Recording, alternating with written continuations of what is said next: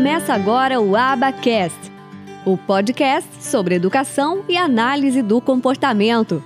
Apresentação: Michele Freitas. Um oferecimento do Instituto de Educação e Análise do Comportamento. Se a gente for analisar a quantidade de profissionais da área da psicologia que existem no Brasil. Não, é. E se a gente for separar, porque ainda tem a parte ali da humanista, psicanalista, enfim, vai sobrar pouca parte ali da área comportamental. Como que vai suprir essa demanda que é muito grande e a cada dia está crescendo mais?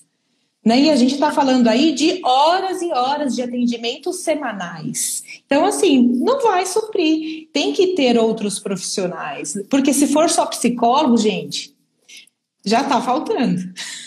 Não, ó, eu tô pegando aqui, que eu sempre falo esse dado. Os dados do CFP, que a gente tem 320 mil psicólogos no Brasil. O que, que são 320 para o tamanho da nossa população?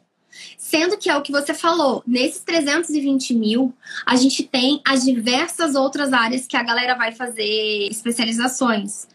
Então, assim, é, foi até o vídeo que eu coloquei. Se nem todos, se, se, é, mesmo que todos os psicólogos resolvessem atender crianças com autismo, ainda faltariam profissionais.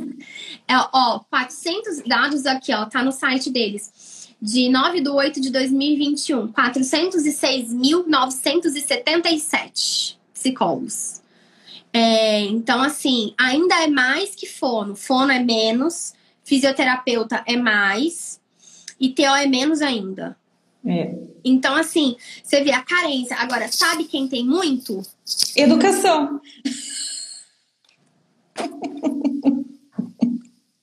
E a nossa demanda é gigantesca. Exatamente. Você imagina capacitar essas pessoas da educação para análise do comportamento. Maravilhoso. É, e, e, sabe? Então, assim, o tanto que a gente é, o tanto que é importante. E mesmo que a gente capacite os pais, faça treinamento de pais, não dá tempo.